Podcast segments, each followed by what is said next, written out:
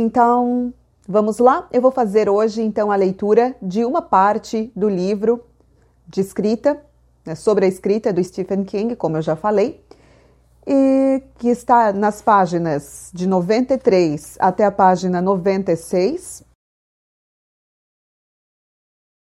Leio onde posso, mas tenho um lugar favorito, como você também deve ter. Um lugar com boa luz e vibrações positivas. Para mim é a cadeira azul que fica no escritório. Para outros, pode ser o sofá na varanda, a cadeira de balanço na cozinha ou talvez a cama. Ler deitado pode ser uma maravilha, desde que a iluminação seja boa e a pessoa não seja dada a derrubar café ou conhaque nos lençóis. Então, vamos considerar que você esteja em seu lugar favorito de recepção, como eu estou em meu lugar favorito de transmissão. Precisamos desempenhar nossa rotina mentalista não só à distância no espaço, mas também no tempo, embora isso não seja um problema. Se ainda conseguimos ler Dickens, Shakespeare e, com a ajuda de uma nota de pé de página ou duas, Heródoto, acho que podemos lidar bem com a distância entre 1997 e 2000. E aqui vamos nós.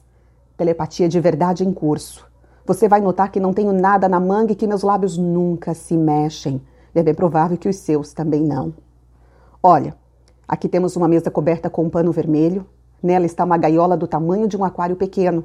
Na gaiola está um coelho branco de nariz e olhos rosados. Nas patas de frente está um toco de cenoura que ele rói alegremente. Nas costas, escrito em tinta azul, está o número 8. Nós vemos a mesma coisa? Precisaríamos nos reunir e conversar para ter certeza absoluta, mas acho que sim. Claro que haveria as variações necessárias. Alguns receptores verão um pano vermelho vivo, outros vinho e outros mais verão tonalidades distintas. Para daltônicos, a toalha de mesa vermelha tem a cor de cinzas de cigarro. Não estou pedindo que você comece com reverência ou sem questionamentos. Não estou pedindo que você seja politicamente correto ou deixe de lado seu senso de humor. Deus queira que você tenha um. Isso não é concurso de popularidade, nem os Jogos Olímpicos da Moral, nem a igreja. Mas é a escrita, cacete. Não é lavar o carro ou passar delineador. Se você levá-la a sério, podemos conversar. Se você não puder ou não quiser, é hora de fechar o livro e ir fazer outra coisa. Lavar o carro, talvez.